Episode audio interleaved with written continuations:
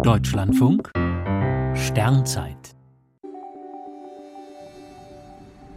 23. Dezember James Webb, das perfekte Präsent.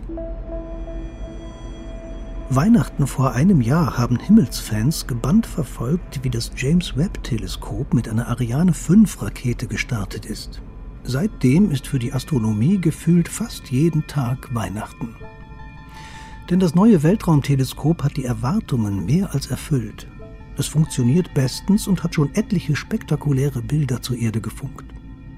Kürzlich ist ihm seine erste direkte Aufnahme eines Exoplaneten gelungen. Das war allerdings keine Entdeckung, denn den Planeten dieses Sterns hatte bereits fünf Jahre zuvor Europas Very Large Telescope in Chile fotografiert.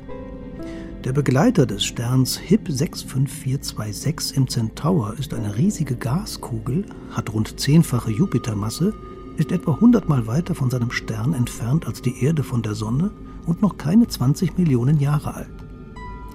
James Webb hat also keineswegs einen Planeten ähnlich der Erde fotografiert.